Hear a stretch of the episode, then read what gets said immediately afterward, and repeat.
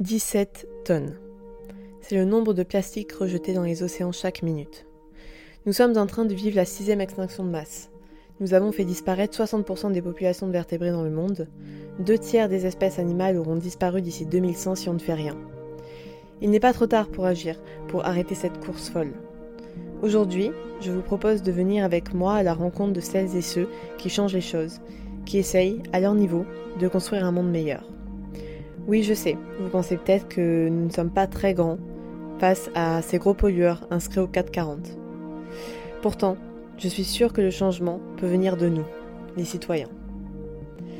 Alors j'espère qu'à travers ce podcast, vous trouverez l'inspiration pour vous aussi bouger vos lignes. Je suis Marion, bienvenue sur Bouge tes lignes.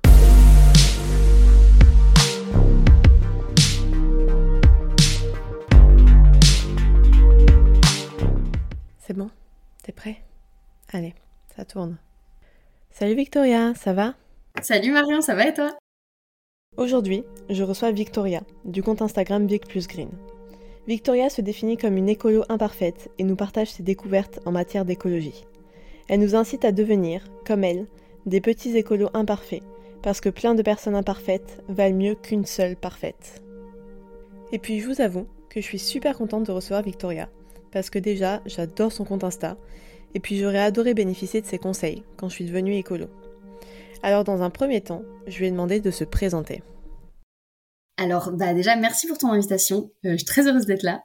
Donc moi je m'appelle Victoria, j'ai 28 ans, j'habite à Paris et euh, je suis du coup créatrice de contenu euh, sur Instagram depuis environ deux ans et demi où bah, j'essaye en fait à mon échelle d'avoir un impact positif en accompagnant un maximum de personnes vers un mode de vie plus responsable.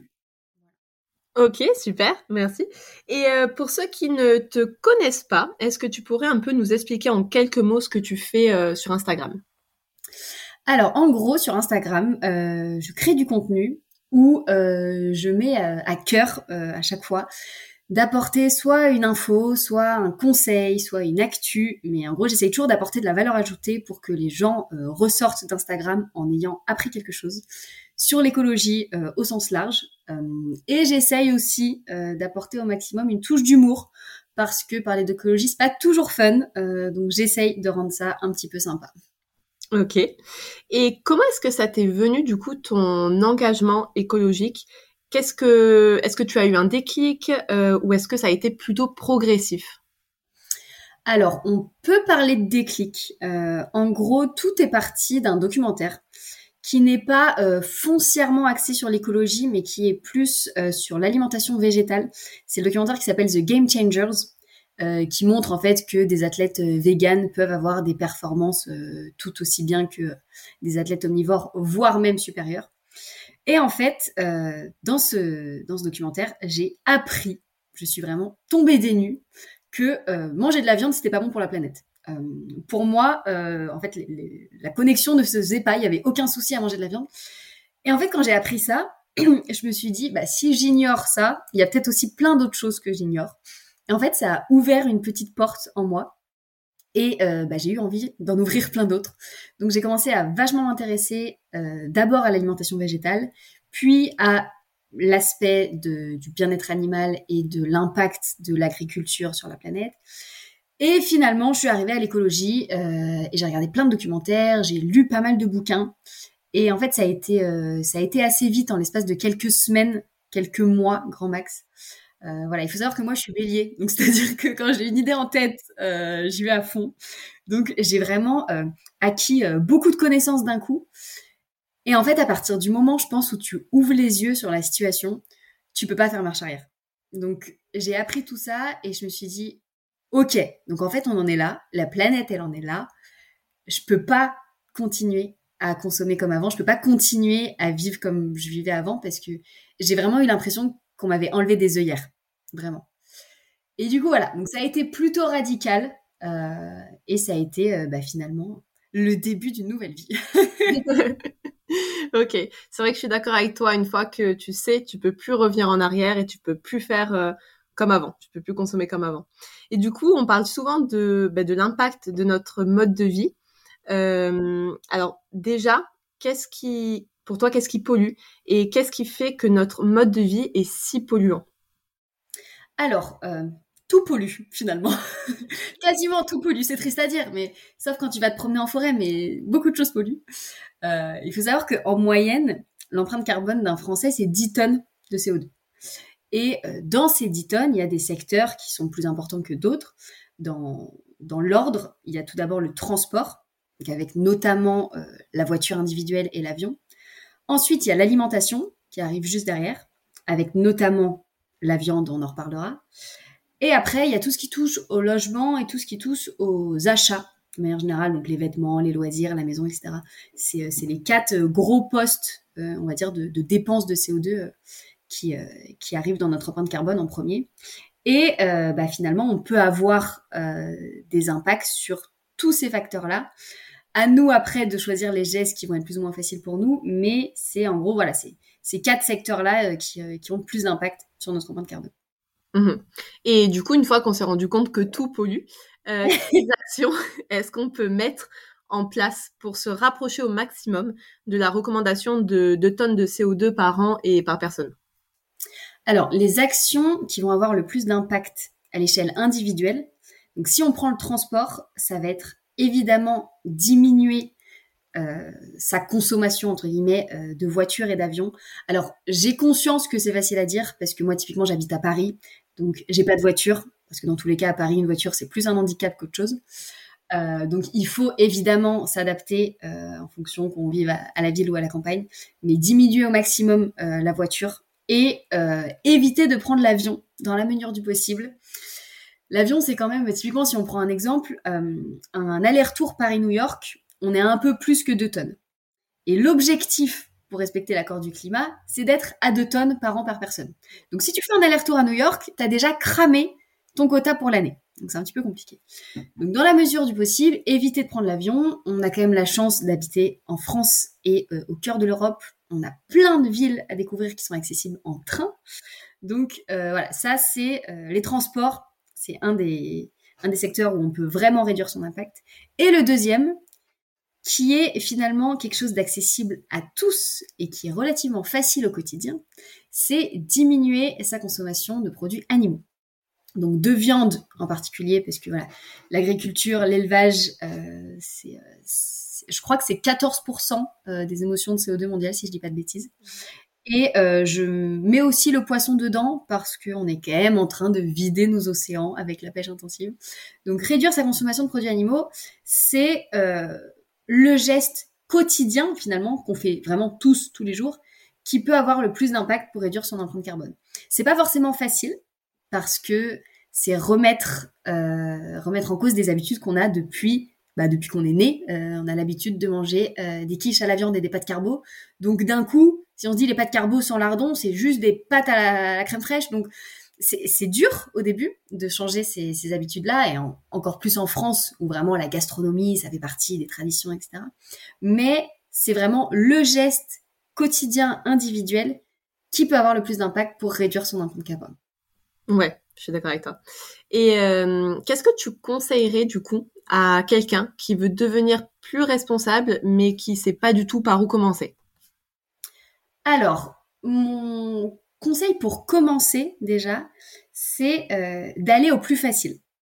C'est-à-dire que selon les gens, euh, voilà, typiquement un, Parisien ou quelqu'un qui habite euh, en banlieue parisienne et qui a une voiture, réduire son utilisation de la voiture, ça peut être facile. Parce que voilà, on a des métros, on a des RER, on a des Vélib, on a plein de choses. Donc ça peut être plus simple. Alors que une infirmière indépendante qui travaille à la campagne et qui utilise sa voiture tous les jours, réduire son utilisation de la voiture, ce sera pas le geste le plus facile pour elle. Donc déjà s'adapter à sa situation pour commencer par des gestes qui sont pas trop contraignants parce que l'idée c'est pas non plus de se dégoûter en se mettant des défis trop compliqués dès le début. Donc pareil, quel un énorme viandard qui mange de la viande matin, midi et soir, ouais, même le matin il en mange, bah réduire sa consommation de viande sera peut-être pas le plus facile pour lui. Donc pour commencer, aller vers un secteur qui nous paraît simple pour mettre la machine en route avant d'aller s'attaquer à des secteurs plus compliqués. Ça, c'est un premier conseil. Et le deuxième conseil, qui pour moi est très important, et c'est quelque chose que j'essaye vraiment de faire passer sur mon compte Instagram, c'est d'avoir les ordres de grandeur en tête. Et ça, c'est très important. Et à chaque fois, je pense à cet exemple. C'est une, discussion que j'ai eue avec ma sœur il, y a quelques années, il y a deux ou trois ans, qui me disait Ah, je viens de m'acheter euh, deux jeans euh, en fast fashion, je sais plus la marque. Et, euh, et, une ou deux heures après, on discutait. Elle me disait Non, mais tu sais, nous, on fait vachement d'efforts à la maison. on, on, éteint l'eau quand on se brosse les dents. J'apprends aux enfants aussi à arrêter l'eau pendant qu'ils se, qu se lavent les mains au savon, etc. Et je lui disais C'est génial. Vraiment, c'est top Bon, en même temps, qui laisse encore couler l'eau quand on se brosse les dents en 2023 Mais soit. Mais tous ces petits gestes, c'est très bien. Mais quand tu coupes l'eau pendant que tu te brosses les dents, tu vas économiser quoi? Allez, 3-4 litres d'eau, on va dire. Alors que pour produire le jean que tu t'es acheté en fast fashion, il faut environ 10 000 litres d'eau. Donc, tu peux laisser couler l'eau pendant longtemps pendant que tu te brosses les dents avant d'arriver à 10 000 litres. Donc juste avoir les ordres de grandeur en tête, parfois on s'épuise à faire quelques petits gestes, alors qu'un achat en moins équivaut à ce geste pendant 10 ans. Donc c'est vraiment quelque chose que, que j'essaye de, de mettre en avant, et c'est pour ça que j'essaye de donner beaucoup d'informations. C'est avoir en tête, comme je disais, voilà, un Paris-New York, c'est 2 tonnes. Essayez un peu d'avoir les ordres de grandeur en tête. Et c'est pas forcément euh, facile au début. Et on peut faire fausse route entre guillemets et se dire bon ok bah je vais aller faire toutes mes courses en vrac et tu te promènes le samedi avec 40 bocaux qui pèsent une tonne dans ton tote bag etc et tu vas cuisiner euh, un roast beef le midi mais en fait tu t'épuises avec tes bocaux mais si tu remplaçais ton roast beef par du tofu bah finalement acheter en vrac ça, pèse pas beaucoup dans la balance. Donc c'est ça. Avoir un peu les ordres de, grandeur en tête pour moi c'est euh, primordial. Ok. Et du coup, on va parler un peu de l'action citoyenne. Euh, alors déjà, qu'est-ce que toi tu en penses? Par exemple, euh, est-ce que c'est utile euh, pour toi de manifester? Est-ce que tu comprends un peu ces polémiques autour des activistes, par exemple les activistes de Just Stop Oil, qui se collent à des tableaux pour faire entendre leurs revendications? Alors pour moi, l'action citoyenne, elle est utile évidemment et elle est primordiale parce que on est aujourd'hui dans une situation d'urgence où on n'a plus le temps d'attendre et donc, faire des gestes au quotidien, euh, remplacer les bouteilles en plastique par une gourde, c'est très bien, mais faire aussi entendre sa voix à plusieurs et du coup avoir plus de force et plus d'impact, c'est très important. Donc, ça peut vouloir dire descendre dans la rue, mais pas que. Ça peut aussi euh, tout simplement euh, vouloir dire signer des pétitions, partager des posts sur les réseaux sociaux. Typiquement, il y a quelques semaines, quelques mois d'ailleurs maintenant, euh, il y avait un projet d'abattre euh, des arbres centenaires autour de la Tour Eiffel. Et il y a eu euh, tellement une mobilisation via une pétition, via les, réseaux, via les réseaux sociaux, etc., que Anne Hidalgo a fini par annuler ce, projet. Donc comme quoi, bah, finalement, quand on s'engage à plusieurs, on a évidemment plus de poids dans la balance. Donc pour moi, c'est très important et ça peut prendre différentes formes. Donc en effet, ça peut être des marches si on est à des endroits où il y a des marches, mais ça peut être voilà même à, à titre individuel. Juste signer des pétitions, ça prend trois minutes et ça a vraiment de l'impact finalement. Et, euh, et, pour ce qui est de euh, la peinture sur les tableaux, alors, euh, est-ce que c'est le meilleur moyen de parler d'écologie? Je ne pense pas. Est-ce que c'est un moyen de parler d'écologie? Oui. Et encore une fois, vu qu'on est dans l'urgence, bah, tous les moyens sont bons. Et malheureusement, aujourd'hui, on parle encore trop peu d'écologie dans les médias, même s'il y a du mieux. Mais bon, à vaincre sans péril, on triomphe sans gloire. On n'en parlait tellement pas il y a quelques années que là, on en parle un petit peu, mais on est encore loin du compte. Et euh, la couverture médiatique est encore beaucoup trop faible et on en parle encore beaucoup trop mal. Les fameuses douceurs hivernales quand il fait 15 degrés, c'est pas une douceur hivernale, c'est le dérèglement climatique, c'est grave. Donc déjà, en parler plus, en parler mieux. Donc ok, mettre de la peinture, euh, mettre de, la soupe sur de la peinture, c'est peut-être pas la meilleure idée pour euh, faire passer le message correctement. En attendant, on a potentiellement plus parlé de ça que du rapport du GIEC. Donc, euh, au moins, ça fait du bruit et au moins on en parle. Et aujourd'hui, plus on en parle, mieux c'est. Et j'avais aussi envie de parler avec toi de ce qu'on appelle la pureté militante. Donc, euh, c'est-à-dire le fait qu'on attende qu'un militant soit irréprochable. Et euh, avec cette fameuse phrase qu'on a tous déjà entendue, t'es écolo mais t'as un iPhone. Et vu que tu es quand même relativement exposé sur les réseaux sociaux, est-ce que c'est quelque chose dont tu souffres et qu'est-ce que tu penses de, ça? Ah, La pureté militante. La pureté militante, je pense que tout, euh, tout écolo, entre guillemets, qui se respecte, euh, a déjà eu droit à ce genre de remarques, malheureusement. Euh, je pense que c'est des remarques déjà très faciles, qui ont pour objectif primaire de décrédibiliser et, et de se sentir mieux quand on fait rien. On se dit bah finalement lui il fait pas tout bien donc moi si je fais rien c'est pas grave. et euh, à ce sujet Hugo Clément avait fait une super chronique sur France Inter euh, il y a quelques semaines où il disait en général la pureté militante en fait c'est s'en prendre au messager plutôt qu'au message et donc décrédibiliser le messager et de se dire bah si si c'est seulement les personnes exemplaires qui ont le droit de parler d'écologie bah finalement personne n'est exemplaire et du coup personne parle d'écologie et du coup, on reste dans un schéma d'inaction totale. Et c'est quand même un petit peu trop facile. Parce que euh, bah, chaque action compte. Que tu sois euh, végétarien et que tu prennes l'avion, ou que tu sois omnivore et que tu prennes l'avion, bah c'est toujours moins pire d'être végétarien et de prendre l'avion. On est, encore une fois, je me répète, mais on est dans une situation d'urgence. Donc, chaque tonne de CO2 compte. Chaque euh, voyage que tu fais pas en avion compte. Chaque achat inutile que tu ne fais pas compte. Donc, je parfois je m'amuse à comparer, même si c'est pas forcément euh, la meilleure comparaison du monde. Mais c'est comme si euh, quelqu'un disait, ok, je me remets au sport, je me prends en main, je mange mieux, voilà, remise en forme. Et bah, un jour tu manges une pizza. Ah ouais, donc ça y est, genre c'est fini, tu manges une pizza. Bah, rien à voir en fait. C'est pas parce que tu, tu fais attention et tu fais de ton mieux les trois quarts du temps que t'as pas le droit de temps en temps de faire un écart. Et encore, j'ai même pas envie d'appeler ça un écart parce que au contraire, c'est plutôt soutenir tous les efforts le reste du temps. Donc, euh, je trouve que la pureté militante, c'est un petit peu facile.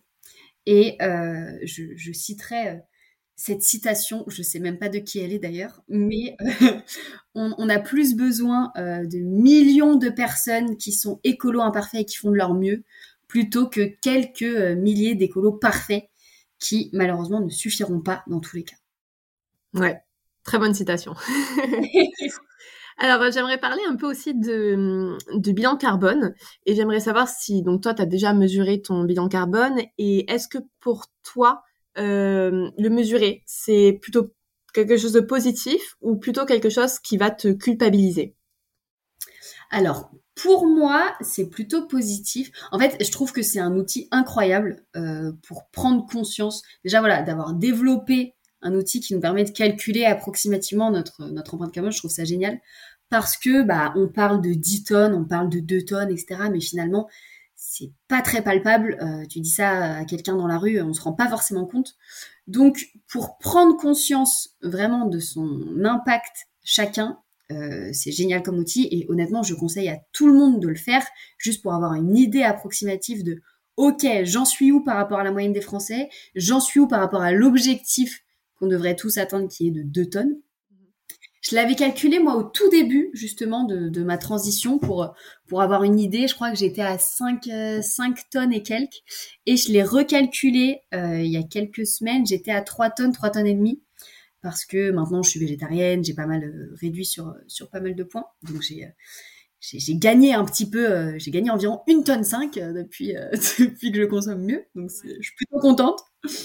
Et, euh, et ce qui est intéressant aussi quand on calcule son empreinte carbone, c'est qu'en général, à la fin, on a un détail justement des secteurs sur lesquels on pollue le plus et donc des gestes qu'on peut implémenter dans son quotidien pour réduire son empreinte carbone. Donc, ça peut être culpabilisant si on se rend compte qu'on est à 18 tonnes, mais si on est à 18 tonnes, c'est peut-être quand même qu'il y a un souci et qu'on ferait bien de se remettre en question. je connais personne qui est à 18 tonnes, mais, euh, mais non, pour moi, pour moi, c'est avant tout un outil très utile pour faire un état des lieux et se mettre en action. Ouais, ok. Et euh, on parle souvent de, euh, de 2050, un peu comme une date euh, de référence par rapport au, changement. toi, comment est-ce que tu vois le monde du futur Si je te dis 2050, comment est-ce que tu l'imagines et est-ce que tu es plutôt optimiste ou plutôt pessimiste? Alors, j'aimerais très honnêtement te dire que je suis optimiste. Mais on va pas se mentir. Donc, pour être honnête entre nous, euh, pour l'instant, et j'espère que ça changera, je l'espère sincèrement, euh, je suis plutôt pessimiste. Parce que euh, on le voit, on le voit depuis quelques mois, depuis quelques années, c'est très palpable. le climat se dérègle et, on, le voit maintenant, c'est très clair. Et pourtant, on a eu une Coupe du Monde au Qatar qui a fait des records d'audience. On a euh, le président de la prochaine euh, COP qui est le PDG d'une compagnie de pétrole. On a des Jeux asiatiques d'hiver qui vont être en Arabie Saoudite. On a Total euh, qui fait un projet climatique en Ouganda. on a au quotidien des billets de train qui coûtent trois fois plus cher que des billets d'avion. Enfin, on est encore à côté de la plaque sur beaucoup de sujets. donc, je me dis, on n'est quand même pas sur la bonne voie. Mais j'essaye de garder espoir. Et je me dis, il y a deux ans, bientôt trois ans, mon Dieu, le temps passe vite, on a été capable de tout arrêter pour notre survie à cause du Covid. On s'est dit, OK, là, si on n'arrête pas, on va peut-être tous mourir. Et du coup, on a réussi à mettre en place des actions fortes et qui ont eu de vrais impacts et on n'est pas tous morts. Donc là, le jeu, c'est juste de réussir à comprendre que le Covid, c'était juste la première vague. Ça me fait penser à, je sais pas si tu l'avais vu, une, image qui tournait pas mal sur les réseaux sociaux de trois vagues. Une petite vague qui était le Covid, une moyenne vague qui était après, qui était la récession, et une très grosse vague après, qui était le réchauffement climatique. Et du coup, bah là, en fait, il faut juste se dire, euh, on a eu la première vague, les autres vagues arrivent, et le réchauffement climatique, c'est une très, très, très grosse vague qui arrive. Donc, est-ce que nous, les humains, soi-disant les animaux qui ont le plus gros cerveau, euh, le plus intelligent, est-ce qu'on va être assez intelligent pour se dire, OK, il faut mettre en place des actions maintenant, comme on a réussi à le faire pour le Covid, parce que finalement, le réchauffement climatique, il menace tout autant notre survie que l'a menacé le Covid il y a quelques années, voire plus hein, d'ailleurs, honnêtement. Donc, je perds pas espoir parce que voilà, le Covid nous a donné un bon exemple de quand on veut, on peut. Mhm. Il faut juste maintenant qu'on se dise, bah les gars, on peut, on veut, c'est maintenant, faut que ce soit radical et faut que ce soit rapide. Et euh, et je perds pas espoir parce que c'est pas trop tard. Déjà, le GIEC nous le disait, on peut encore inverser la tendance. Si on met les choses en route, euh, c'est pas trop tard, et ça, c'est quand même rassurant. Et euh, je sais pas si tu l'as vu aussi, c'est une, émission qui est passée sur, euh, sur BFM 2050 euh, qui justement nous donnait ben, un aperçu de ce que pourrait être 2050, soit si on prend les bonnes décisions, soit si on continue être un petit peu malheureusement dans la dynamique dans laquelle on est actuellement. Et je l'ai trouvé très bien fait, cette fiction documentaire. Et bah, finalement, ça ne tient qu'à nous de savoir si le 2050 va plutôt ressembler euh, au 2050 catastrophe que nous décrivait BFM ou au 2050 où on s'est adapté et où on vit bien et où ça se passe correctement. Donc ça ne tient qu'à nous. Je ne peux malheureusement pas te dire euh, où on sera est ce que moi j'en pense, mais je sais que les deux réalités sont là et j'espère vraiment qu'on se tournera vers la plus vertueuse. J'espère aussi. Alors pour finir sur une note un peu plus joyeuse, euh, est-ce que tu as des livres ou euh, des documentaires qui t'ont particulièrement sensibilisé et que tu aimerais nous partager? Alors oui, j'en ai plein. Mais bon, je vais pas en citer une tonne. Je vais peut-être commencer par les livres parce que les documentaires, c'est ce qui m'a touché le plus. Alors j'ai envie de terminer avec ça. Euh, les livres, il y en a beaucoup, mais dans, dans, certains domaines en particulier, il y a le livre de Cyril Dion, Petit manuel de résistance contemporaine, qui est euh, un tout petit livre très facile à lire, euh, que tu peux prêter autour de toi facilement et qui permet un petit peu de, se poser les bonnes questions, qui est un, incontournable euh, sur le sujet, de manière beaucoup plus pratico-pratique. Il y a le livre de Julie Bernier qui s'appelle Zéro déchet, le manuel d'écologie quotidienne. C'est un gros pavé, c'est un gros livre, mais pour débuter, il est génialissime parce qu'il aborde un petit peu tous les sujets de zéro déchet dans la maison avec euh, des infographies, des conseils, des astuces. Et quand on débute, euh, c'est vraiment génial pour prendre un petit peu conscience et pour adopter des petits gestes euh, dans différentes pièces de la maison. Donc ça, je le conseille énormément. Et euh, encore une fois, dans un autre secteur, mais qui me tient aussi beaucoup à cœur, c'est le livre d'Hugo Clément, Comment j'ai arrêté de manger les animaux. Euh, je le conseille évidemment euh, aux végétariens, et pas que d'ailleurs, même je le conseille aux omnivores, pour bah, se poser un petit peu la question finalement du, du bien-être animal. Ça ne veut pas dire qu'à la fin du livre, tu es obligé de devenir végétarien, mais au moins, tu prends le temps de t'informer sur le sujet et ensuite de prendre tes décisions euh, en âme et conscience. Mais, euh, mais c'est un incontournable quand on parle d'alimentation végétale. Et pour terminer, j'ai euh, deux documentaires qui m'ont bouleversé et que je recommande à tout le monde. vraiment, si vous avez deux soirées à passer, regardez ces deux documentaires, ils sont incroyables. Il y en a un qui s'appelle Legacy de Yann Arthus Bertrand qui est euh, le documentaire qui a un petit peu fait prendre conscience euh, finalement à mon papa de, l'ampleur de l'urgence et de, l'impact de l'humain. Euh, sans spoiler, c'est un, documentaire où en gros on, compare toute l'histoire de l'humanité à une journée en 24 heures et on se dit bah finalement l'humain il est arrivé à, à 23h58 et en deux minutes il a foutu le bordel partout. Et euh, bah, finalement, cette analogie, elle, permet de se rendre compte à quel point on a foutu le bordel et, de, vraiment de prendre conscience que ça a été très rapide, très soudain, très brutal. Et, euh, il, est, vraiment incroyable ce documentaire. Et le deuxième, c'est le documentaire Une vie sur notre planète de David Attenborough, avec l'accent. Euh, Euh, c'est, je pense, le documentaire qui m'a le plus bouleversé de tous ceux que j'ai eu l'occasion de voir, et Dieu sait que j'en ai vu beaucoup, euh, notamment sur euh, la biodiversité, sur le climat, sur les animaux. Je pense qu'à la fin de ce documentaire, à part si on n'a pas de cœur, on ne peut pas continuer sa vie sans changer, sans vouloir avoir un impact positif sur la planète parce que il, il nous retourne ce documentaire. Vraiment, moi, il m'a, il, m'a énormément bouleversé.